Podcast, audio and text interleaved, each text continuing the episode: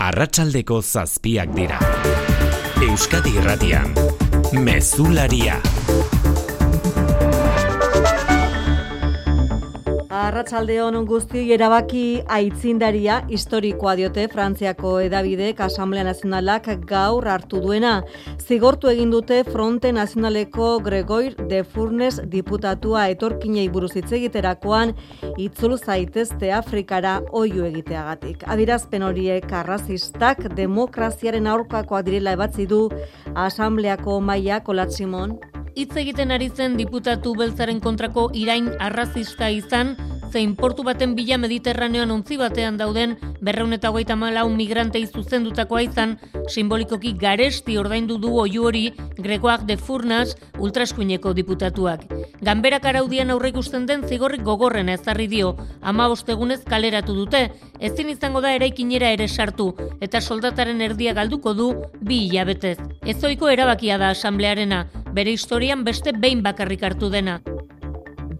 Albistegian zehar jasoko ditugu xetasun gehiago, bien bitartean Mediterraneo itsasoan hirugarren egunez jarraian ez aurrera ez atzera daude mila migrante inguru gobernuz kanpoko hiru ontzitan sartuta. Frantzia eta Alemania prest agertu dira etorkinak hartzeko, baina Italiak ez du lehorreratzeko baimenik ematen.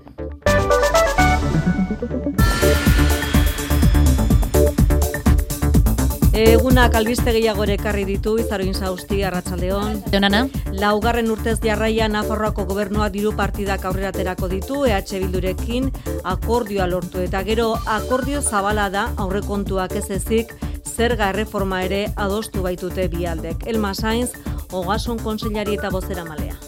Una valoración positiva y también agradecer esa Elkarrekin atera dira bi aldeak diotenez herritarren beharrak lehen etxita. Guztira, ama bos milioi euroko ekarpena egin dio koalizioa bertzaleak bos mila milioi euroko proiektuari. Osasungintzara, hezkuntzara eta euskarara bideratuko dira partidak. Eta sozietaten gaineko zerga ez, baina zerga erreforma adostu dute. Abstentzioarekin eskuinari iskin egitea albidetuko du berriro. EH Bilduk Laura Aznal. Eskuinarekiko alternatiba aurrerakoia eta eskertiarra eratzeko. Akordio hau norabide horretan doa, gehiengo sozialen bizi baldintzak eta zerbitzu publikoak hobetzeko. Eta Euskal Autonomia Erkidegoan urtarrilaren lehenetik aurrera hilero berreun euroko laguntza universala izango dute 0 eta hiru urte arteko aurren gurasuen. Familien errenta aintzat hartu gabe, aurreko laguntza urtea hasten denetik emango zaie gurasoei, gizarte politiketarako sailak lehen irulekoan onartza espero badu ere, atzera eraginkortasuna izango duelako. Hezkuntza sailak ere iragarri du laguntza, 0 eta bi urteko aurre eskolak doakoak izango direla, datorren ikasturtetik aurrera, urrats garrantzitsua dela esan du Jokin Bildarratxe helburuak. 0 bi konsortzioko aurre eskolatako eta konsortzioaren inguruan doakotasuna eta hori salto importante bada, salto oso garrantzitsua, azken finean erabakia da iraietik aurrea doainik e, izatea. Eta ordu honetan, Twitterren bulegoak itxita daude Ailon Muskek eh, sare sozialaren jabe berriak langileen erdiak kaleratzen dituen bitartean. Plantilla erdira murrizteko, orain arte Twitterreko langile izan diren asko kaleratze gutuna jasotzen ari dira korreoz, gurean arratsaldeko bostak eroztik, aurrez sare sozialak zuen egoera ekonomikoaz gain masken iritsiratik diru sarrerek behera egin dute, zenbait markak Twitterren iragarriak jartzeari uko egin diotelako, bere aburuz aktivisten presioaren eraginez eta estatu batuetako adierazpen askatasunaren kontra. Zazpi mila eta bosteun langiletik, iru mila eta zazpirun bat kaleratzea da asmoa, baina dagoeneko hasi dira batzuk epaitegitara jotzen lege aurratzen ari delakoan. Eta Txina jaurti duen suziri batek nahasmen handia eragin du Espainiako hainbat aireportutan tartean loiukoan atzerapen handiak eragin ditu, kontroletik kanpo izan den suziriak aire espazioa istea behartu baitu goiz partean. Azkenean, ozeano barean erori da koetea, hauek loiun jaso ditugun testigantza batzu. Ez, nire gurasoak eh, hartu bizabien gaur amekak eta marrien eh, gaskin bat, eta ordu bi atzeratu da. Eta itxaiten hau hemen. Pues se nos ha retrasado el avión, salíamos a las 12 y 20 y todavía estamos aquí. Eta kiroletan aletiki begira jarri gaitu ostira linuntzeak, partidua baitu, Gironaren aurka, gaueko bederatzetan hasita Jon Hernandez, Arratxaldeon. Arratxaldeon bai, gizonezkoen liga txapelketako amairu jardunaliaren ireki ere izango da, Ernesto Balberderen taldea iru puntu batzen ahal eginduko da Montilibin, ordu berean, bigarren mailan alabesek eta zaragozak jokatuko dute mendizorrotzan. Eskubaloian, gaur bidaso irunek bederatziteretan zisneren kantxan jokatuko du asobal ligan, beste bi puntu lortu nahi ditu Jakobo Kuetararen taldeak, eskup pilotan asteburuko itzordu nagusienak bihar eta ez izango ditugu lau terdiko txapelketa nagusiko bi finalerdiekin, baina gaur gauean finalerdia promozio mailakoan amore bitan daukagu, salaberria eta eksposito aurrez aurrearituko dira finalerako txartelaren eh, bila eta amaitzeko rugbian prode biligan gaur biarritzek aurilaken kontra gaueko bederatzitan eh, du ligako neurketa. Laboral kutsak babestuta, eguraldia eta trafikoa. Errepidetan baldarazorik, izaro? Bai, erreta barakaldon, azortzi errepidean, zorroza pareko biurguneetan, kantabriarako bidean, irubilgailu kelkar jo dute, zauriturik ez eta hilararik ere ez, baina kontuz gidatzeko hartarazpen egin du segurtasun saiak. Eta azaroaren lauan, iritsi zaigu elurra, egoaizaren ondoren, eta udazkeren aino luzatu den uda baten ostean, larra belagoako eskipista zuri-zuri izan dute goiz partean, eta makinak goizetik lanean ibili dira errepideak garbitzen. Elurrak baina zenbait mozketa ere eragin ditu Pirineo aldean olatz balda Bai, elurkota mila zazpion metrora jaitsida eta zuriz estali ditu Nafarroko gaiurrak, baina errepidean eragozpenak ere eragin ditu egunean zehar. Zaraitzu eta Larrauko portuaren arteko NA 2000 maik errepideko bederatzi kilometroa moztu behar izan dute, baita N egun hogeita mazazpitik Frantziarako muga ere belagoa partean. Bertan, goiz-goizetik elurrak entzeko makinak lanean ibili dira zentimetro pare bateko kapa garbitzen, baina postik hartu dute lehen elurtea, ez zutelako beroaren ostean espero. Julen Garjon, Larra Belagoako zuzendari Maria. Telenean, azte buruan egin zuen eguraldiarekin, ba, bueno, esaten duzu, joe, hauten egin behar du lurra, edo uste genuen zela torri behar, baina azkenean etorri da. Bai. Hala ere, momentu zelurraz gozatzeko aukera gutxi izango dute Pirinioetan, azte buruan eguzkia nagusituko baita. Bueno, ba, gaur Pirineoetan elurra eta gurean euria izan da nagusi. Urrengo orduetan zer izango dugu Euskalmen Aiara Barredo. Arratsaldeon badatozen orduetan haizeak ahultzera egingo du eta leku gehienetan atertuko du. Lurraldearen iparreki aldean ordea gauean ere tarteka euri pixka bat egin dezake. Era horretan giroak egonkortzera egingo du eta asteburuan ba giro lasaian nagusituko da. Bihar giro eguzkitsua espero dugu eta goizean goiz lainogune batzuk agertuko diren arren gainerakoan zerua oskar garbi agertuko da. Santi Gurrutxaga eta Xabi Iraola kontrolean arratsaleko zazpiak eta zazti minutu dira. Euskadi Irratian, Mezularia, Ana Insausti.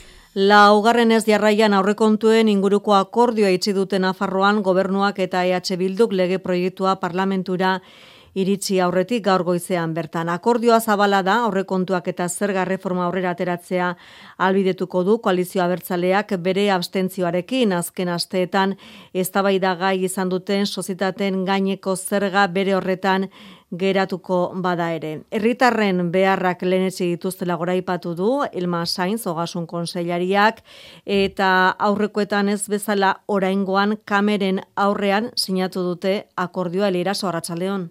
Arratsaldeon legealdian zehar konsolidatutako elkarlanari irudia jarrina izan diote aurrekontuen sinadura ekitaldian Nafarroko gobernuko kide diren hiru alderdietako konseilariek eta EH Bilduko parlamentariek. Elmasaiz Ogasun konseilariak esan du akordioa ona dela. Eta EH Bilduri eskertu dio, garaiz hauetan gizarte zerbitzuak bermatzeko neurriak lehen etxi izana. Una valoración positiva y también agradecer esa voluntad buscando lo que nos une, las prioridades, poniendo en el centro a las personas y desde luego es una buena noticia para la ciudadanía. Akordioan jasotzen denez, bost mila milioi eurotik gorako aurrekontu lege proiektuan, koalizioak amabos milioi euroko ekarpena egin du. Horietatik bost milioi osasun zerbitzuetara bideratuko dira, bikoma bost ezkuntzara, eta zazpireun da berrogei mila euro euskara sustatzera besteak beste. Fiskalitatean katramilatuta zeuden bi alden arteko negoziazioak sozietaten zergan, atalori hiru hilabeteren buruan aztertzeko konpromisoa hartu du gobernuak. Zerga reformarekin jarraituz, zaurgarrienak babesteko helburuarekin, bosteun da berrogei euroko bari fiskala jasoko dute mezortzi mila euroko errentek, eta progresiboa izanen da, hogeita mabos mila euroraino. Gainera, amalau mila eurotik berako diru sarrerak dituzten herritarrek ez dute errentaitorpen egin beharko, eta nominan ez dute atxekipenik izanen. Gehiago, ordainduko dute berriz, berreu mila eurotik gorako kapitala edo iru milioi eurotik gorako ondarea dutenek. Hilabete luzeko negoziazioaren emaitza izan da, udal eta foru hauteskundetarako zortzi hilabeteren faltan. Aurrekontuak ez dira EH Bilduk nahi lituzkenak, baina bai balio handikoa koalizioatik esan dutenez, beste beste eskuina albo batera ustea dakartelako patxirigoien. Akordioak EH Bilduren amabost milioi euroko partidak jasotzen ditu baita gobernuak bete beharko dituen konpromiso politikoak ere. EH Bilduk funtsezko bi punturen inguruan hitz egin du akordioa erdiesteko tenorean. Tokiko erakundeen finantzaketarako berrogei milioi euroko aurrekontua eta 0 iru zikloaren baldintzako betzea. Laura Aznal pozik azaldu da lortu dutelako eskuinak akordioa ezapustea. Eskuinarekiko alternatiba aurrerakoia eta eskertiarra eratzeko. Akordio hau, norabide horretan doa, gehiengo sozialen bizibaldintzak eta zerbitzu publikoak hobetzeko. Alabaina ez dira EH Bilduk nahiko lituzken diru kontuak desadostasunak egon dira negoziazioan ohi bezala fiskalitate arloan.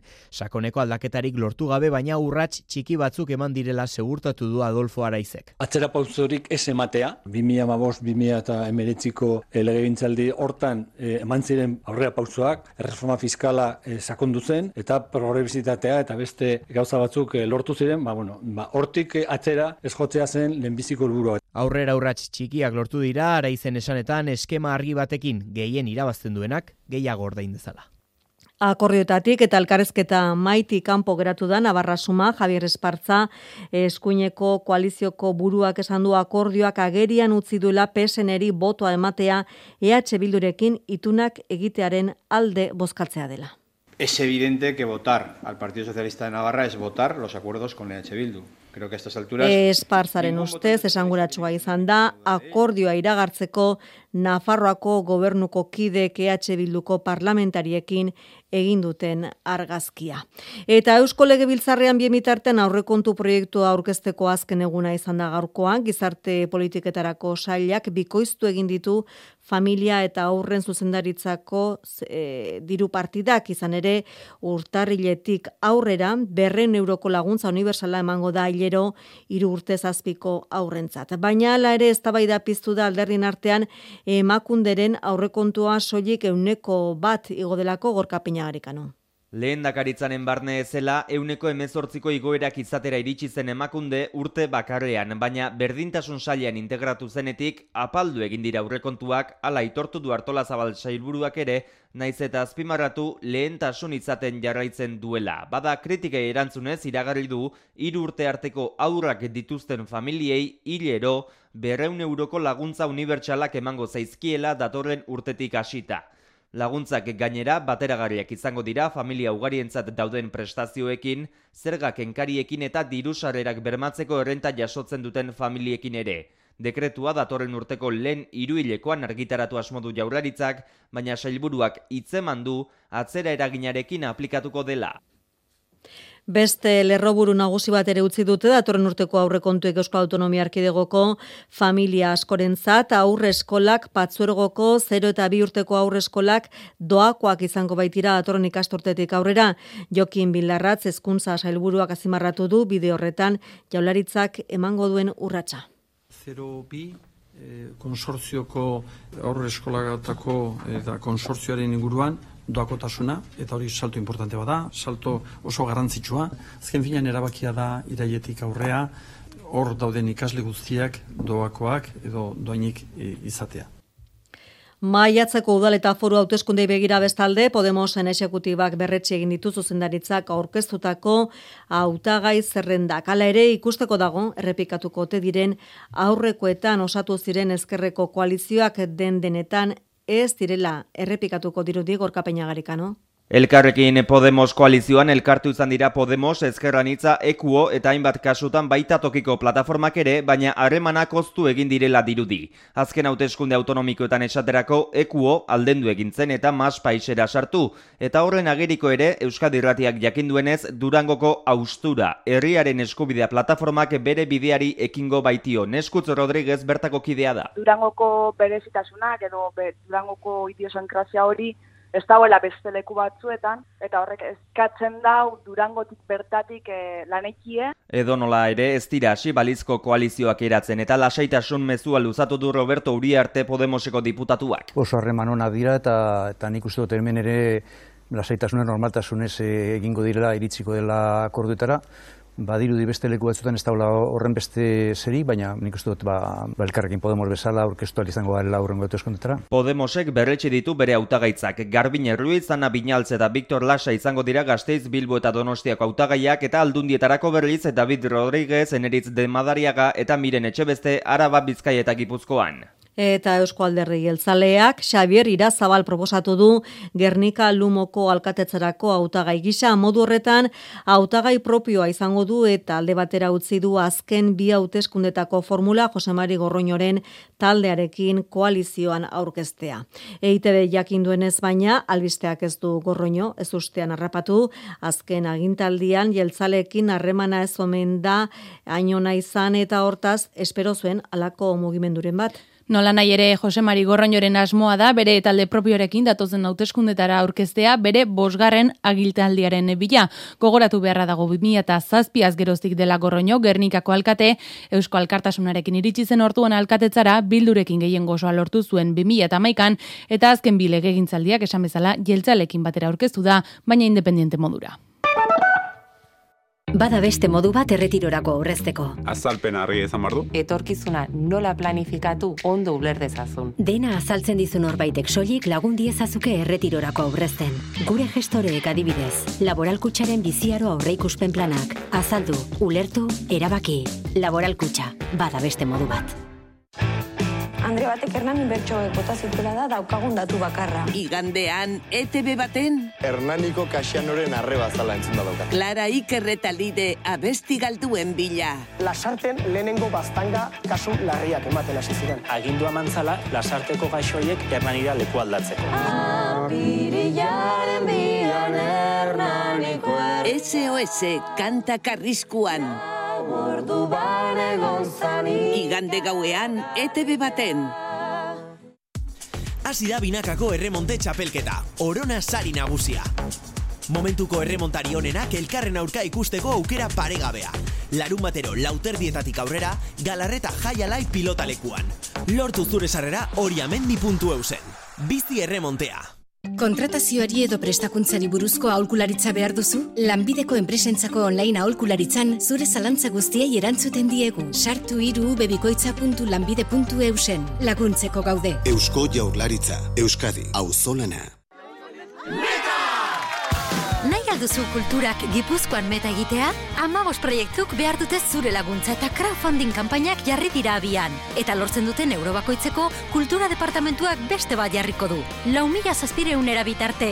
Piztu meta. meta.gipuzkoa.eus webgunean. Gipuzkoako foru aldundia. Etorkizuna orain.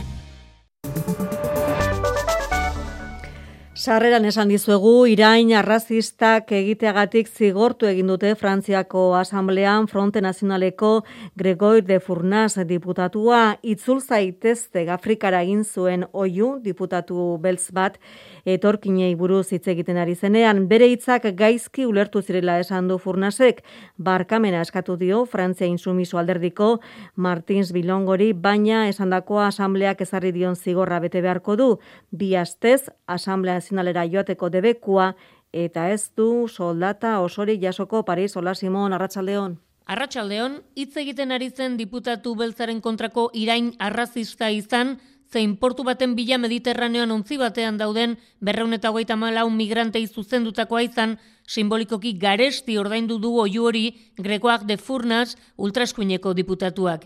Ganberak araudian aurre ikusten den zigorrik gogorren ezarri dio, ama bostegunez kaleratu dute, ezin izango da eraikinera ere sartu, eta soldataren erdia galduko du bi hilabetez. Ezoiko erabakia da asamblearena, bere historian beste behin bakarrik hartu dena.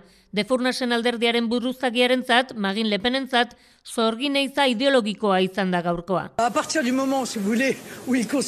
Lepenen esanetan, aurkariek ideia politiko bat arrazista dela erabakitzen dutenean, hor aldentzen dira adierazpen askatasunetik, demokraziatik eta parlamentuak esan nahi duen guztitik. Bilongo kesan du, milioika frantzes irainduta sentitu zirela atzo esaldi hori entzutean. Erabakia egokia da ganberako talde gehienen esanetan, ez da nahikoa izan, bestalde, ultraeskuineko diputatuaren dimisio eskatu duten ministroentzat. Eta estatu batuetan segurutza diotzen da atorren astean kongresua berritzeko hauteskundeak pasa ostean iragarriko duela Donald Trumpek 2024 lauan berriro aurkezteko hautagaitza. Iragarpen ofiziala azaroren amalauan egin dezakela zabaldu dute gertuko iturriek jaioako mitin batean onela mintzatu da Trump. I will very, very, very probably do it again, okay? Very, very, very... Oso, oso litekena dela esan du irugarren ez aurkeztea aurreko bi alditan irabazi egin dituela erantzi du. Datorren astearteko hauteskunde kanpainaren agendan berriz, toki garrantzitsua hartu dute imigrazioari lotutako gaiek estatu batuetan, paperi gabeko amaika milioi etorkin bizi dira bertan, eta asko ketxita ikusten dute euren botoa erakarri nahian egiten diren promesak sarri ez direlako betetzen. Amaia Uribe ite beren berri maila New Yorken, Arratsaldeon. Arratsaldeon errepublikanoek kanpainaren erdigunean kokatu dute inmigrazioa eta Trumpen arresitik mendekuaren autobusetara igaro dira. Texaseko gobernadore errepublikanoa muga zeharkatzen duten migratzaileak hiri demokratetara bidaltzen ari da. Nos montaron en un y nos trajeron para acá. Astrid eta Emilio Venezuelakoak dira eta Emilia Alabarekin iritsi dira New Yorkera. Hiru hilabete hauetan ama herrialde zeharkatu dituzte eta etzaie gustatu gerra politiko honen erdian sartu izana. No parece nada bien porque todos somos seres humanos. Guillermo ere etzaio gustatzen politikariek migratzaileak botoak lortzeko erabiltzea. Estatu batuetan dauden agiririk gabeko amaika milioi migratzaileetako bat da. Duela amala urte iritsi zen Arizonako basamortua oinez zeharkatu ostean. Gaur egun aire girotua konpontzen egiten du lan eta deportazioaren beldurrez bizi da. Es un miedo que que me persigue todos los días. Postu egin zen Bidenek agiririk gabekoen egoera arautzeko migrazio erreforma bat agindu zuenean, baina ez du agindutakoa bete eta dagoeneko ez du bere promesetan sinisten. La inmigración quieren utilizar para obtener el voto latino. Ikusteko dago latinoek zigortu edo babestu egingo dituzten baiden eta demokratak, argi dagoena da euren botua erabakigarria izango dela, izan ere hogeita ama milioi latinok boskatuko dute hauteskunde hauetan. Eta Pekinen bukatu da Olaf Scholz Alemaniako kanzilerrak egindako bizita laburra denbora gehiago igaro du hegazkinean. Pekinen baino nola nahi ere bidai polemikoa izan da. Garaizailetan bi herrialden arteko elkarlana beharrezko jo du Txinako presidenteak. Scholzek eskaria egin dio erabili dezala Txinaren eragina. Errusiak Ukrainaren aurkako erasoa geratu dezan. Agendan dena den gai ekonomikoak nagusitu dira Berlinen informazioa Aneira Zabalek Arratsaldeon Alemaniak eta Txinak argi utzi dute kide komertzial garrantzitsuak direla eta batak bestearen beharra daukala politikoki urrun dauden arren.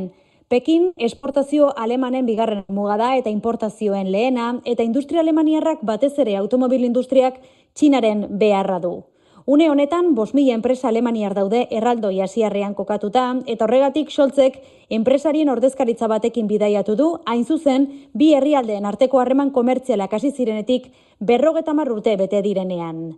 Baina Ukrainako gerrak eta munduaren ordena berrian pekinek izan nahi duen protagonismoak alarmak piztu ditu Alemaniako bi aliatu nagusienen artean, Europako batasuna eta Amerikako estatu batuak. Bruselak eta Washingtonek behin eta berriz galdetzen diote zeinen alde dagoen, baina momentuz bere agenda ekonomikoa lehen du Alemaniak. Ustez, Txinari Hamburgoko portuaren terminal bat saltzeko proposamenak hautsak arrotu ditu. Eta Elon Musk Twitter sarearen jabe berriak iragarri eta egin plantilla erdira murriztu du eta iragarritako moduan eta orduan estatu batuetako Pazifikoko kostan goizeko bederatziak gurean arratsaldeko bosta zirenean hasi dira kanporatutako langileak jutuna gutuna jasotzen. Gaur bulego gutxiak izan ditu gutxi izan ditu Twitterrek zabalduta batri zabaleta. Zuzendaritza taldean egin zuen aldaketa konpainia erosi eta berehala Elon Muskek eta gaur langileak izan dira bihar lanik izango te duten euren buruari galdezka eta posta elektronikoari begirere bai izan ere bestelako azalpenik gabe han jaso dute mezua. Twitterren duten korreoan baldin eta konpainiako langile izaten jarraitzen badute eta kontu personalean kanporatu baldin badituzte. Zenbaki zehatzik ez dute eman, baina erdira ekarrineko luke maskek Twitterren plantilla. Egun dituen zazpimila eta bosteun langiletik, irumila eta zazpireunera pasaz. Baina ez dirudi langileen kanporatzea doan aterako zaionik, izan ere hasi dira, lehen dabizikoak epaitegietara jotzen. San Franciscon bost langilek salaketa jarri dute hilo masken kontra, besteak beste kontratu etenek legea urratu dutelakoan, irurogei eguneko aurrerapenarekin iragarri ez zituelako. Txoritxo urdinaren e konpainiak aurretik bizazoen egoera ekonomiko larria areagotu eginda, maskek erosi ostean, izan ere marka ezagun askok, bertan iragarkiak jartzeari utzi diote momentuz, Twitterren etorkizuna argitzen den bitartean behintzat bai. General Motors, L'Oreal edota Pfizer daude hoien artean. Lan arloan eta gurean grebaguna gaur Bizkaiko merkataritzan ehun larru oineko eta merkataritza orokorreko sektoretan hain zuzen. Hitzarmen duin aldarrikatzeko egiten duten 8. lanuztea da lanbide arteko gutxieneko soldatatik gertu daude partzialtasun eta behin behinekotasun haundiarekin. Ela eta labek deitu dute greba eta euneko mar eta larogei arteko jarraipena izan duela diote olatzarriola bengoa. Larru eta oinetakoen sektorea, euna eta merkataritza orokorreko langileek hitzarmenak berritu gabe daramate 2000 eta zazpi, 2000 eta amalau eta 2000 eta amazortzitik urren ez urren. Ela eta labek salatzen dute patronalek aitzakiatzat jartzen dutela merkatari txikiek ezin dietela soldata igoera handiei aurregin, baina horixe, aitzakiak baino ez direla. Irati sienra lab etorri gara patronalean baskidetuta dauden e, komertzioetara eta haiek esaten digutena da ez dela egia haiek hori dena mai gainean jarri dutenik haiek soldata igoerak egiteko pres daudela are gehiago hitzarmena behingoz sinatzea nahi dutela. Bestalde garbi dute ez dutela planteatu dieten txantaiarik onartuko alegia ez dituzte soldata igoerak lehenago lortutako eskubideengatik aldatuko. Hala nola udako larun bat arratsaldeetako deskantsua aintzinatasun osagarria edo bajak euneko unean kobratzea. Egin dituzten mugimenduak tarteko patronalaren gan jarrera aldaketa etor daitekela sumatzen dute eta ala nabaritzea espero dute datozen asteetako negoziazio bileretan. Bestela, datorren azaroaren hogeita bostean, greba eguna izango dute berriz Black Fridayarekin bat eginez. Eta Gipuzkoako tao eta garabietako langileak greban daude gaurtik ikandera bitarte. Horregatik elak labek eta komisionesek deituta donostiako udaletxearen aurrean lekarreteratzea egin dute izaro. Euren aldarrekapena kapeiaren araberako soldata aigotza eta hogeita ama bostortuko lanaldia ezartzea dira, azaroaren bederatzetik amaseira bitarte greba egunak dituzte baita ere, patronalarekin abenduan daukate bilera egiteko aurre ikuspena, andon iriondo ela sindikatuko bozela malea. Gura aldarrekapenak batik bat bitan oinarritzen gara, dala KPIaren berma, bermatzea, eta mm, mila bosteun da laureita madiko lan ordua. Azken finean, ba, bueno, enplegu publikoa da, eta bueno, enplegu publiko zuketak zu kontrata gehiena bezala, ba, ordu berdinak lan egitea eskatzen, eskatzen dugu. Eta arrantzako eta osorik bete gabe itxi dute galuzearen aurtengo kanpaina Euskal Arrantzontziek denborale txarrak eta gasoilaren prezio iguerak eragin dute denboraldia amaitutzat ematea. Kuotaren euneko laurogeita amar beteta amazazpi mila ton arrantzatuta eta batez beste iaz baino berrogeita amar zentimo garestia gordaindu da egaluzea. Alere, kanpaina normalagoa izan da Eusedio, Eusebio Arantzamendi Bizkaiko Arantzalen kofradien federazioko presidenteren arabera motelagoa eta merkaturatzean mailakatuagoa izan delako urtia normalagoa izan da. Zentrata egon bai toki baten, ba, ortengo kampaini normalagoa izan da, beste guztitan eblira mogure. Bestia, ba, hoxe, egon disa ez da dela ondut, ez da dela traba baina. Zabalera, ba, lehenin egon da arraine, toki baten konzentrata, arraine egon da atune zabalagoa. E, kantarrikun zabalagoa.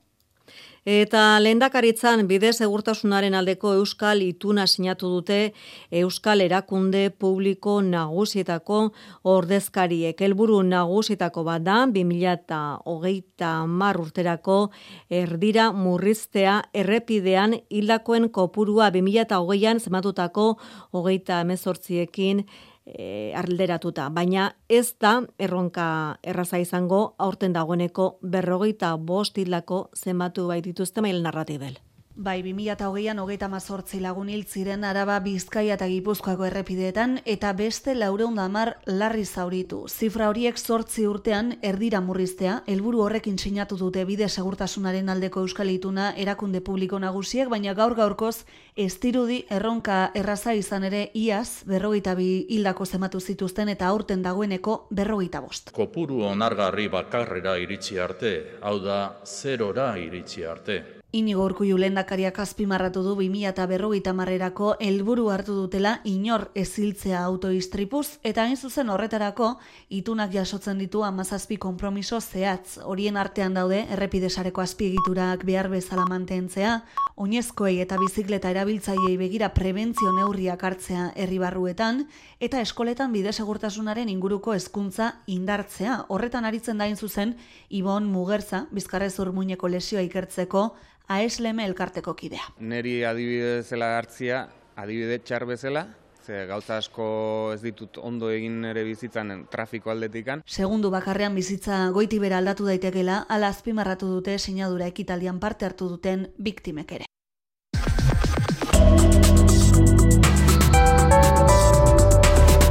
Euskadi Irratian Eguraldia eta trafikoa. Errepide bizta izolen da bizi, balda arazorik Mikel Jarza, Arratxaldeon. Arratxaldeon ana, ba, arreta, gipuzkoa sei iru bat errepidean, zestoan, zumarregara bidean, bi autoren arteko istripua izan da, pertsona bat zaurituta dago, larritasunik gabe, segurtasun sailetik esan digutenez, baina e, ibilgailuak errei bat oztopatzen ari dira beraz arreta gune horretan. Eguraldia iragarpena jarraian, Euskalmeten, baina nahiara barredok. Bihar giro eguzkitsua espero dugu, eta goizean goiz lainogune batzuk agertuko diren arren, gainerako gaurkoan zerua oskarbi agertuko da. Era horretan, lehen eta azken orduak hotzak izango badira ere, maksimoak amazazpi, mezortzi gradu artera igoko dira.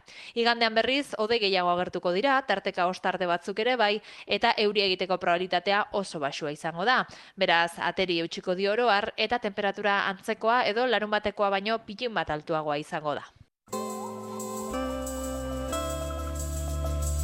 Mesularia, gertukoak. Atxondon zazpi etorkin aspeko aterpetxetik kaleratu zituzten orain atxondo harrera herria plataforma etxe bizitza berriaren giltza jasotzeko zain dago.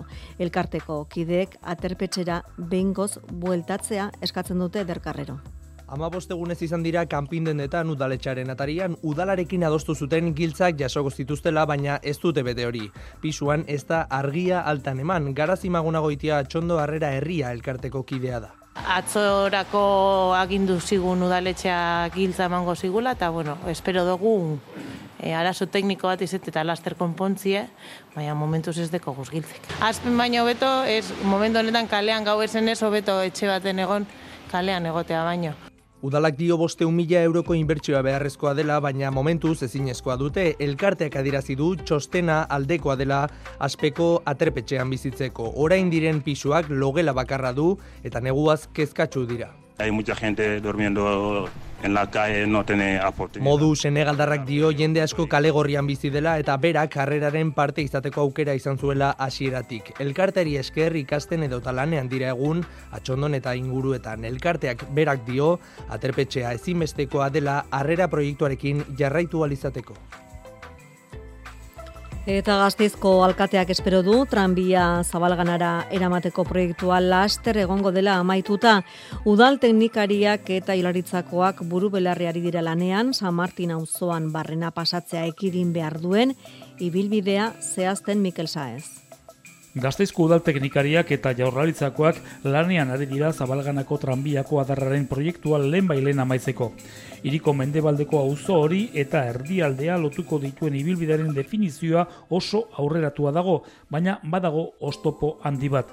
Izan ere, San Martin auzoan barrena tranbia ez pasatzea ezinbestekotzat jotzen du udalak. Baldintza hori betetzen duten aukerak mai gainean laster izatea espero du gorka urtaran alkateak. Pentsatzen dugu ez dela oso komenigarria San Martin e, auzotik pasatzea, kontuan izan da ba, eragin handia izango duela auzoan eta bestalde batetik ere eragin kartosunaren aldetik hori ere murrizten da, ez? Ikusiko du gaber nolako alternatiba joratu diren azken aste hauetan eta espero dezagun ahalik eta askarren altenbide bat izatea. Bueno, bere ala izatea, ez? Bitartean tranbia salburua auzolaino eramateko lanak ezarritako epeak ari dira betetzen. Bueno, urtearen bukaerarako edo datorren urtearen hasiererako ja frogak hasiko direla. Horiek horrela, Gastizko tranbiako bi kilometro terdiko adar berria udaberrian inauguratuko da. Berreun urte albizturgo goikoetxea baserrian gordeta izan den altxor bat jarraian izpide. Manuel Askibar, kapitainaren, emeretzigarre mendeko burukoa agertu da ezustean baserriko gamarako kutsa batean. Balioa ikusitan, gipuzkoako aldundiari eman dizkio doaintzan, Laskibar familiak eta ormaiztegiko Zumalakarregi museoan daude ikusgai iratibarrena. Emilio Latorre eta Mikel Prieto ikerlariek oialen inguruan zituzten aintzinako dokumentu batzuetan agertzen zen albizturgo goiko etxea baserria.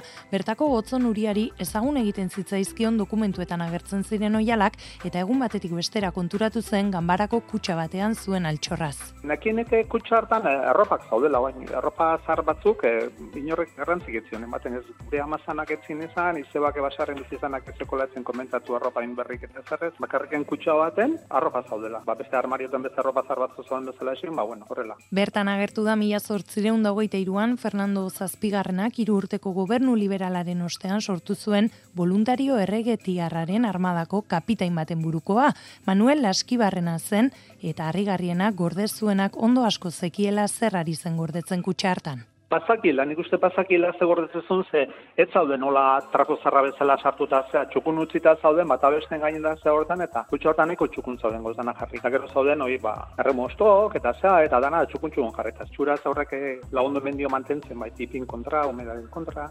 Laskibar familiak pieza gipuzkoako foru aldundiari eman dio doaintzan eta gaur gaurkoz ormaiztegiko zumalagarregi museoan dago ikusgai. Kultura leioa. Irati pelikulak irabazi du Donostiako fantasiazko eta beldurrezko zinemaren asteko ikusleen saria Paul Urkijoren lan berria zortzietan emango dute Victoria Eugenia Antzokian eta ordu berean hasiko da Antzoki Zarrean sari banaketa ekitaldia. Abizu izenburu duen film estatu batuarrak emango dio bukaera hogeita mairugarren edizio honi ainoagirre. Paul Urkijok Donostiako publikoaren saria irabazti du berriro. Errementarirekin lortu zuen eta irati pelikularekin beldurrezko astera gerturatzen den publikoaren zuzendari kutxunenetako bat dela erakutsi du gazteiztarrak. Josemi Beltran. Iratik e, sortxi berrogeita iru izan da bere puntuazioa eta urrengoa Fumar Provokatoz filma, Quentin Dupiosek zuzendutakoa, e, horrek e, zazpi ia sortxi atera du, eta jarraian Matt Heidi edo Le Visitor di Futur, baina bai, e, basaia zen eltzea puntuazio horretara sortxi eta erdi iratiren kasuan lehenengo, lehenengo egunetik. Hogeita mairugarren aste honen epaimai ofizialak berriz, Belasko Brokaren Alegrias Riojanas lanari eman dio film labur onenaren saria, eta Elizabeth Hobbs zuzendariaren debutante filmari zigarrazko melie saria. Sari hauek eta beste batzuk hogeita mairugarren astearen itxiera galan banatuko dituzten gaur juntzean. Josemi Beltranek azken urteotako edizio jendetsuan edarikoa izan dela esan digu. 2000 eta meretziko edizioarekin alderatuta, ia 2000 ikusle gehiago, e, hori ekitaldi paraleloak zenbatu gabe. Ba, zarra eta Victoria Eugenia goraino beteta daudela bukatuko da gaur fantasiazko eta beldurrezko zinemaren astea. Zortzietan izango da, sari banaketa ekitaldia antzokizarrean eta jarraian abizu filma emango dute. Victoria Eugenian, ordu berean, irati pelikula ikusteko beste aukera bat izango da. Gari kantariak berriz Maldanbera taldearekin egindako azken biratik sortutako diskoa aurkeztu du. Amabost abesti bildu ditu, lau konzertu horietako hautaketa eginda. Nola baitere, azken hogeita zazpi urteetako ibilbidearen bildumatzat aurkeztu du ikerzabala.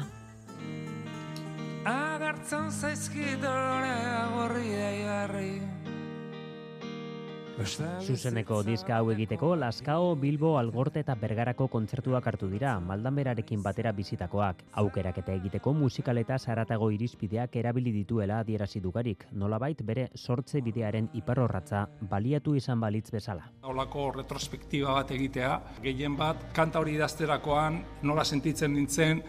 Amets, zatoz jadan Lehenengo kanta amets da, amets izan zen nire lehenengo diskoaren lehenengo kanta, desesperaziotik idatzitako kanta. Eta hala diskak aurrera egiten du euskal gizartea ardatz duten doinuak ere azalduko dira eta argizpiak ere behatuko ditugu. Azkeneko urratxetan, ba, bueno, ja, esperantzara kondenatua edo beste argi batzuk sartuz, begiratzen dira orbainoiek edo ja distantzi batekin, ez?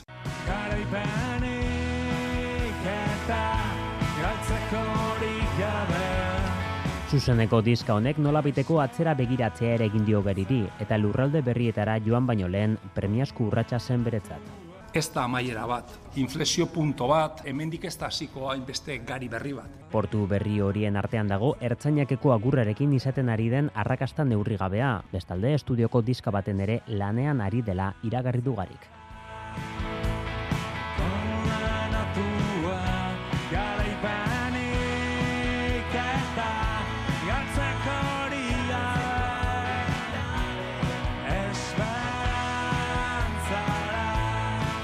Zazpiak eta berroge minutu erantxe, zortziak bitarte kirolak izango ditugu, eta kirol albisteak kontatzeko prest, Jon Hernandez, Arratxaldeon. Arratxaldeon, bai.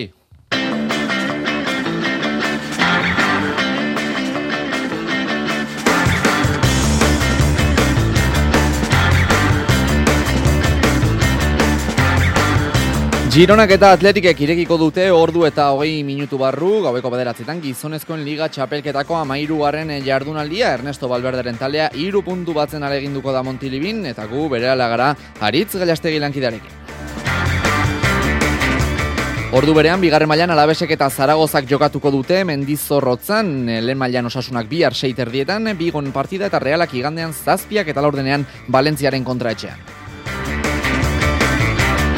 Saskibaloian, sekulako garaipena atzo Baskoniak Euroligan lortutakoa eun eta masei eta laurogeita zazpi garaitu zuen Makabi Fernando Bosaren. Eskubaloian gaur bidaso irunek, gaueko bederatziteretan zisneren aurka jokatuko du asobale ligan, eta eskupilotan, asteburuko itzurdi nagusionak bihar eta ez izango ditugu, lauterdiko txapelketa nagusiko bi finalerdieken, baina gaur gauean finalerdia promozio mailakoan amore bietan daukagu, salaberria eta esposito aurrez aurre. Erremontean bihar galaretan binakako txapelketa nagusiko laugarren jardunaldia dugu, ansak eta joaneneak segurolaren eta larrainagaren kontra jokatuko dute. Eta errukbian pro de biligan eh, gaur biarritzek aurillaken kontra gaueko bederatzetan jokatuko du, Baionak top sortzian, top amalaua markatu bihar Clermont, Aubernia bizitatuko du aratsaleko bostetan. Entzule laguno garatxaldeko zazpiak eta berrogeita bi minutu ditugu, ongetorri mezulariko kiroltartera, bia puntu gizonezkoen futboleko lehenengo maila izango dugu, ordu bete eta emez sortzi minutu barru hasiko baita Montilibin, Gironan, Gironaren eta Atletiken arteko norgeiagoka. Amairugarren jardunaliari hasiera emango dio talde zurigorriak, guk partidaren kontaketa egin behar duen lankidea agurtu behar dugu. Aritz gaiastegei, kaixo, Arratxaldeon. Arratxaldeon, Jon. Zer moduz, Aritz, ondo? Os ondo, zuere bai. Ni os ondo. Bueno, ba, poste naiz. Ia ba, gaueko amaiketan horrela jarraitzen. E, horrela jarraitzen dugun, ezta? Zein da aritz, talde zurigorriaren azken ordua, zeren amaikakorik ez du oraindik, ezta? Ez, oraindik ez da, gau amaikakorik, eta, eta bueno, ba, azken eh, ordua da, ba, dagoeneko zelaian e, daudela, une batetik bestera beroketariketak egiten hasiko direla, eta zurigorrien helburua dela, ba, azten jarraitzea, alegia, Europako postuetan e, egonkortzea, hogeita bat punturekin, zeigarren postuan dago atletik, e, bilarre almendean hartuta konfiantza berreskuratu du, izan ere, ba, aurre ez e, lau jardunaldi zeramatzan e, garaipenik eskuratu bagabe eta batez ere ba, Barcelonaren kontra emandako itxura eskazak basalantzak e, sortu zituen inguruan, baina egia da biharraren kontra maila eman zuela eta horrek berriz ere indarra eman dio talde zurigorriari eta gaur beste urrats bat ematen e, aleginduko da, lehen e, pausuak onak izan dira, denboraldiaren lehen e, bueno, ba, erena ona egindu balberderen taldeak ilusioa piztu du inguruan, zalen artean, baina hau hasi baino ez da egin, oraindik ere asko geratzen da, eta eta eta horren bestez, ba, lanean jarraitu behar, Girona mailari usteko taldea da jon, eta hamar punturekin, bueno, ba, hortxe ari da, eh, amildegetik eh, gertu aurrera inguran, baina azken jardunaldian eh, Bernabeun puntu baliotsua eskuratu zuen, eta hauek ere konfiantzaz gainezka ongo dira, beraz, eh, ikusi egin barko da, eh? nola erantzuten duen eh, talde zurigorriak, berez, ba, joko ausarta, eta ikusteko modukoa egiten duen eh, talde baten kontra, era berean, ba, partia guztietan eh, jaso du gutxienez golen bat, horrek esan gura du, ba, atzean pitzadurak eh, dituela, eta ja, ba, talde zurigorriak eh, hori baliatzen duen eh, gaurkoan emaitza hon bat eskuratzeko. Oso ondo baritz, e, amaikakoak dituzunean, eskatu itza belurri gabe, eta egingo dugu, berriro zurekin bat. Oso ondo. Bien bitartean, Juri Bertxitxe zarauztarrak asteazkenean hitz egin zuen, bere hitzak entzungo ditugu neurketa azteko ordu eta laurden eh, falta den honetan. Partidu asko ikusi ditut, beraienak, eta nire ustez e, puntu gehiago euki behar zituzten. E, Zen dizuan bezala partiduak asko ikusi ditut, eta nik usten dut, ba, bueno, e, ez dute merezi hor e, behan egotea. E, nik usten dut individualki ba jokalari oso dituztela, eta guk e, han zerbait egin egiteko, e, gure, ba, bueno, gure bilarraleko bigarren gozatiko e, partidu hori egin beharko dugu, ez, e, garaipena lortzekoan. Juri Bertxitxaren hitzak eh, Gironari buruz, e, bihar osasunaren txande izango da, Iñaki Berastegi lankideak egin digu bihar zeltak eta osasunak jokatuko duten neurketaren atarikoa. Ambizioz hitz egin du gaur jago barrazatek taxoareko prentxaretoan. Eten aldira, hogei punturekin iristea zen helburua gutxienez eta bi partidaren faltan, jada hori lortu denez, gehiago nahi dute.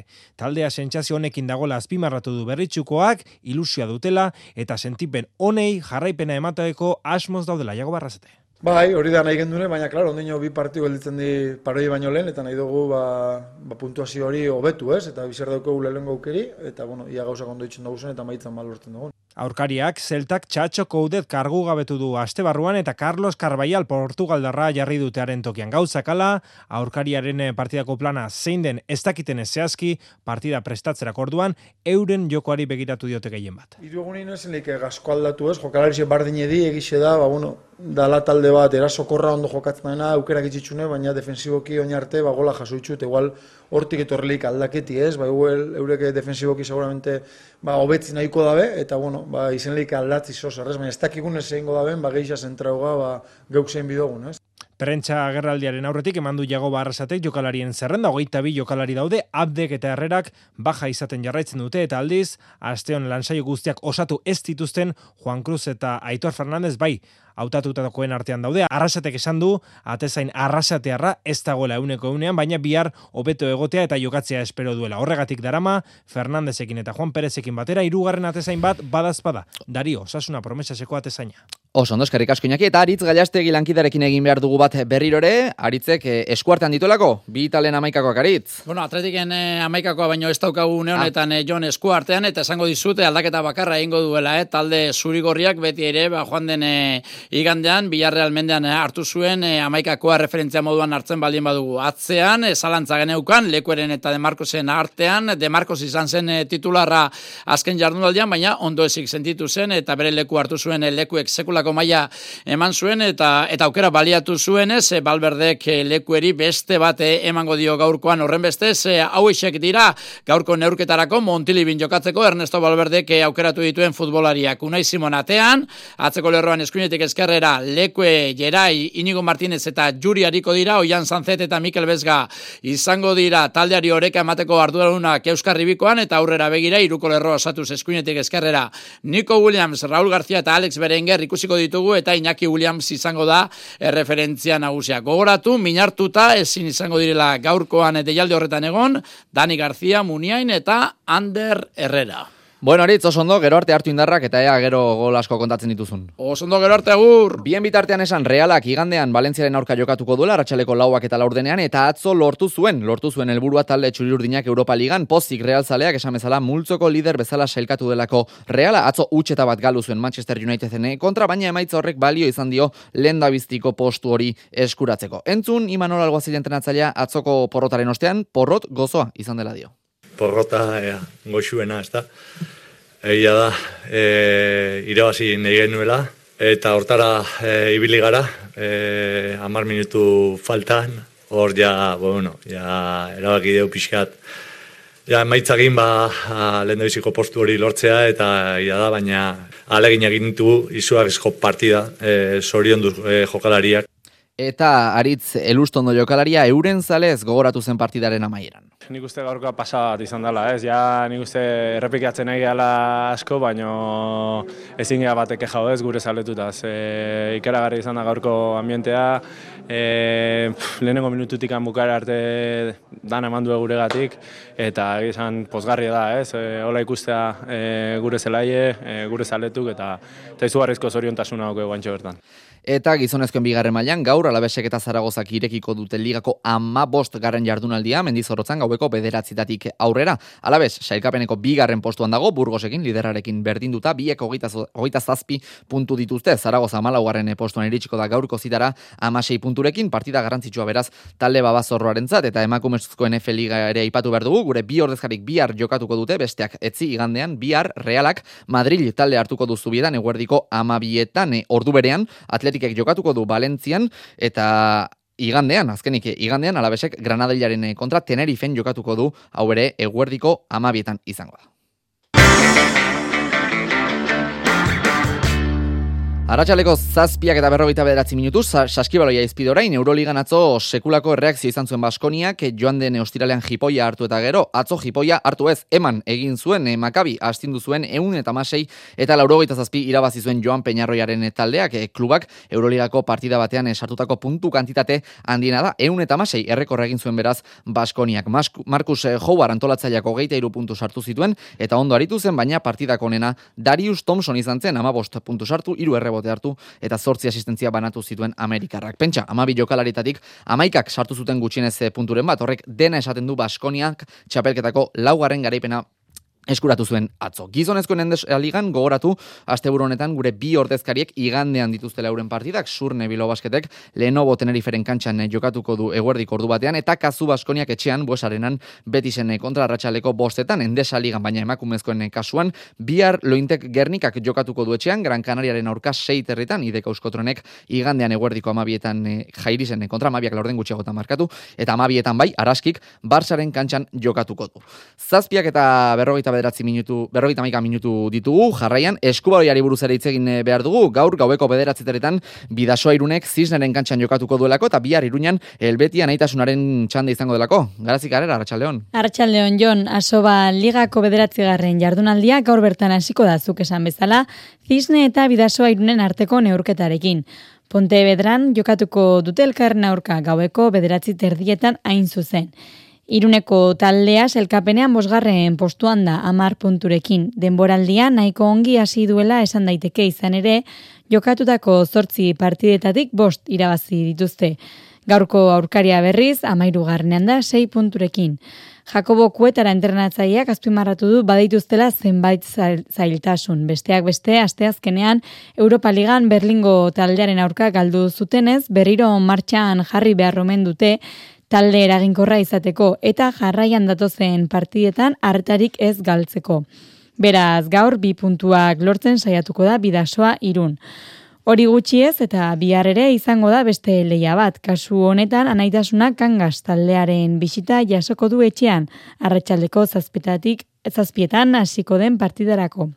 Iruñako taldea ez da bere une onenean, ibidasoa irunen aurka galdu baitzuen azken jardunaldian eta hori horrela azken bi partidetan ez dute punturik eskuratu.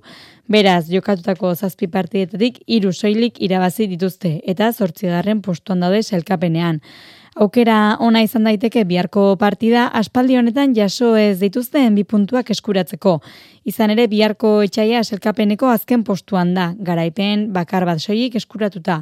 Hortaz, gaur gaueko bederatziterdietan zisnek eta bidasoa irunek neurtuko dituzte indarrak, eta bihar anaitasunaren eta kanga zen txanda izango da, arratsaldeko zazpitatik aurrera. Osondo, garaz, eskerrik asko eskupilota izpide hurrengo minututan, gaur jaialdia dugu amore bietan eta jaialdi horren inguruko xetasun guztiak Xavier Muru alankideak bildu dizkigu. Iker Salaberriak eta Odei Espositok lauterdiko finalerdia izango dute jokoan amore bietan, azpeko bi pilotari aurrez aurre, garailea finalerako salkatuko da. Iker Salaberrian aldeko joera dago gaur. Aurlari goizuetarrak ligeskako hiru neorketak irabazi ditu Larra Zabal, Ligiguren eta Zubizarretaren aurka. Espositok berriz, duela hilabete eskas egin zuen debut, Lauterdiko txapelketa izan zen bere estrenua profesionaletan, tolosako beotibar pilotalekuan alberdir irabazita. Bigarren neorketa galdo egin zuen, bakaikoaren kontra, eta irugarna etzeo jokatu, zabalaren lesio batek. Iker Salaberria ez da filo, gaurkoa neorketa gogorra izango duela uste du, ondo jokatu behar dago irabazteko. Bueno, hor, hor baldi mago señal que, maia badula, ez? Eta, bueno, badakite partidu gorra izango duela, baina, bueno, nire ongi ikusten naiz, konfiantzak ino, e, joango zirutik iru irabazi eta bueno, nire ongi guzten naiz eta importante izango da nire maila ematea. Beste goizuetar bat entzuen behar dugu, Jon Apesetxea, aspeko intendenteri eskatu digu iritzia. Bere ustez, partiduz zaila izango du gaur odei espositok. Egia da, itxura oso ona ematen nahi dela, ez? E, Baude gauza atzu hor pulitxu erdianak, baina, baina e, itxura oso txukuna eta onge ida pilotan, ez? Eta esantzuna, e, Iker e, pilotari gorra da, e, ofizio handikoa eta odeiek irazi nahi bado, ba, ba gauza gozongi markotxo ez. Partiduko garailea, bihar sortzi labriten jokatuko den finalean izango da, Julen egiguren zain dago, Pilotari azpeitiarrak hogeita bi eta hogei irabazizion azteartean berri zen beste kanboraketan, beste final aurrekoan. Gaurko txapelketako partidua, zornotzako jaialdiko azkeneko izango da, aurrez gaubeko bederatziak laurden gutxetan, bibitako partidu ikusgai, elezkano eta morga etxebarria, eigurenen eta martijaren kontra. Eta bihar eta etzi, ba, lauterdiko txapelketa nagusiko finalerdiak jokatuko dituzte, lebatetik ezkurdiak eta peio txeberriak, eta bestalde, altunak eta elordik bihar labriten lehenengoa, bigarrena etzi, Bilbon, erremontean, galarretan bihar, binakako txapelketa nagusiko, laugarren jardunaldia jokatuko da, ansak eta joaneneak, segurola eta larrañaga izango dituzte arerio. Horrela, ikusten du norketa, Imanol ansak, Iban larrañaga omen da, un honetan, lau pilotarien artean, maila onenean datorrena. Iban larraña aurkitzean joku puntua, eh, maila altuko pelotari izatea zain ba horri bidatu jartzaio ez, bakoitza momentu honetan nola daun, eta esan nuke entrenutan ikusitakoan gatik, e, ba, gu lau pelotaritan bere maila honenian larraina beha daula, bai sakatzen, konfiantzakin ikusten dio, kantxan disfrutatzen. Gainera, Imanolek dio bere zestarekin arazo bat izan duela eta berria erabili duela aste honetan zehar entrenamendutan bihar erabiliko duen berbera. Ba, nere, bu, nere, nere esan biet, e, kutxunan ekan xestua, ja, lengo hastian, buskatu intzeiten, da berri batekin hasi nahi zuain, da, bueno, oen di sestu eta niez elkarra aurkitu, hor komeri batzuk egitzen nahi naiz, ba, esate izuten bezala sestuakin bat iteko eta ne joku bateatzeko, eta aste honetan ez dituta inentran dugu honakin, baina, bueno, e, esperantzakat e, joaneneakin bikote hon bat iteko. Jaialia bihar arratsaleko lau terdietan galarretan. Eta pilotarekin amaitzeko bihar roi hartzunen jokatuko den mai jokoaz ere itzegin behar digu Jose Maria Paula Zalankideak. Oiartzungo beheko plazan pilota modalitate antzinako bat ikusteko aukera dugu goitzeko amarretatik aurrera. Emakumezkoen Euskal Herriko txapelketa erabakiko da mai jokoan. Joko zuzena da, arrasto baten bi albotan bosnalagun, eta izenaren jatorria mai bat. Josemari Michelena oiartzuarrak eman digu datu interesgarri zonbait. Ba, garei batean, ba, sakatzerako garailean, sak, jo, pelota jo ondoren, pumpa, mai baten gainean egin bertzulako. Eh? Oan ja ez da maia jartzen, eh? porque, claro, joko hona digarela, ba, traba egiten du eta lesionatzeko arrisko ondila. Orduen egiten da, lurrian olako lauki bat, margotzen da, baina izena mantentzen dugu betikua, eh, mai jokoa. Naiz eta mailarik orain ez jarri. Eta berriki Euskal Selekzioen ofizialtasuna zaritu garenean, Jose Mari Michelenak gogoan izan ditu Euskaldunok joko zuzenetan emanak ditugun urratsak. Ba, saiatu ginean eta lortu genuen, ba, mundu mailan Euskal Selekzio bezala onartzea. Eta guk Europako eta munduko txapelketa jokatu ditugu. Eh? Ba, modalidade honetan, internazional honetan, e, Euskal Selezio bezala. Eta datorren urteko apirilean jomugan dituzte, altziran, Valentzian, joko zuzenean izanen diren munduko txapelketak Euskal Selekzioa bertan de. Osondo, eskarrik asko Josemari, bihar mai jokoa esan dugu oiartzunen eta etzi igandean donostiako krosa daukagu, Iñaki berastegi lankideak utzi digu atarikoa. Irurogeita zeigarren edizio izango du aurten lasterketak. Igandean goizeko amarretan hasiko dira lasterketak eta maila nagusikoak eguerdian jokatuko dira.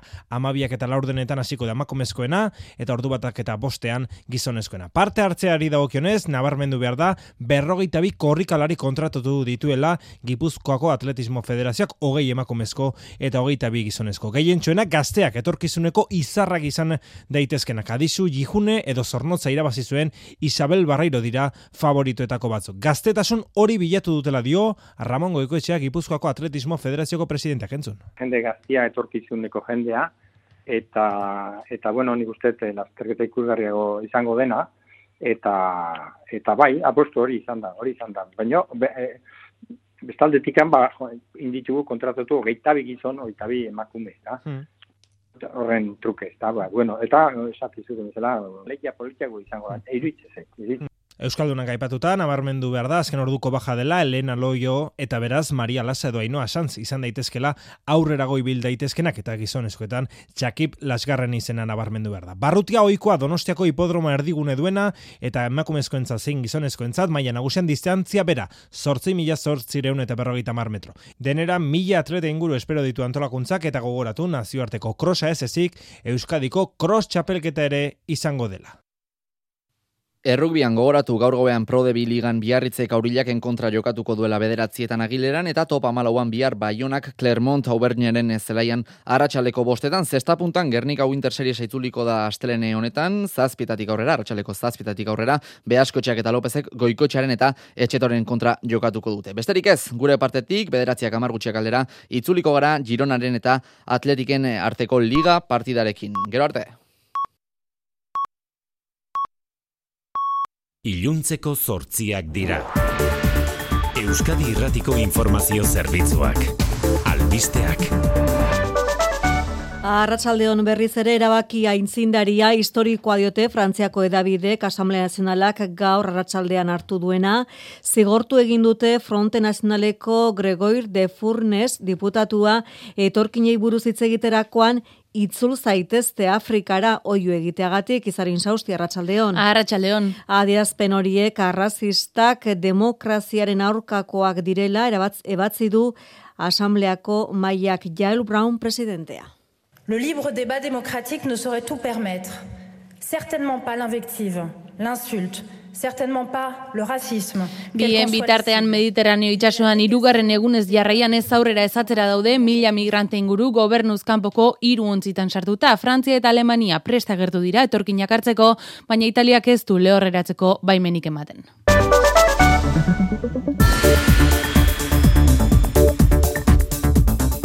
Egunak albiste gehiagore ekarri ditu, laugarren urtez jarraian, Nafarroako gobernuak diru partidak aurrera aterako ditu EH Bildurekin akordioa lortu eta gero. Akordio zabala da aurrekontuak ez ezik zerga reforma ere adostu baitute bialde. Kelma Sainz, Ogasun, Konseilari eta Nafarroako gobernuko bozera malea una valoración positiva y también agradecer esa voluntad buscando lo que nos une, las prioridades, poniendo El carreguin atera dira bi aldeak diotenez herritarren beharrak lehen etxita guztira ama bos milioi euroko ekarpena egin dio koalizioa bertzaleak bos mila milioi euroko proiektuari osasungintzara, hezkuntzara eta euskarara bideratuko dira partidak eta sozitaten ingaineko zerga ez, baina zerga erreforma adostu dute, abstentzioarekin eskuinari iskin egite albidetuko du berriro EH Bilduk lauraznal eskuinarekiko alternatiba aurrerakoia eta eskertiarra eratzeko. Akordio hau norabide horretan doa, gehiengo sozialen bizibaldintzak eta zerbitzu publikoak hobetzeko.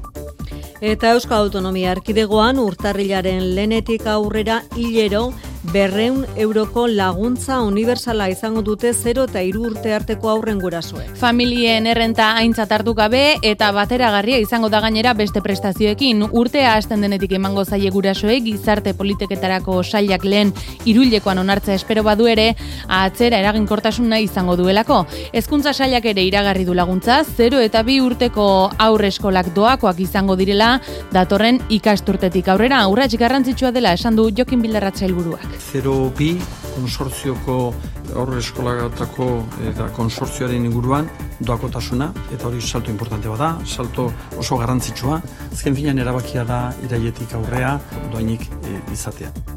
Eta Twitterren kaleratze masiboak ordu honetan Twitterren bulegoak itxita daude, Elon Muskek sare sozialaren jabe berriak langileen erdiak kaleratzen dituen bitartean. Plantilla erdira murrizteko orain arte Twitterreko langile izan diren asko kaleratze gutuna jasotzen ari dira korreoz gurean arratsaldeko bostak eroztik. Aurrez sare sozialak zuen egoera ekonomikoaz gain, Musken iritsieratik dirusarrerek behera egin dute, zenbait markak Twitterren iragarkiak jartzeri uko egin diotelako, bere aburuz, aktivisten presioaren eraginez eta estatu batuetako adierazpen askatasunaren kontra eginez.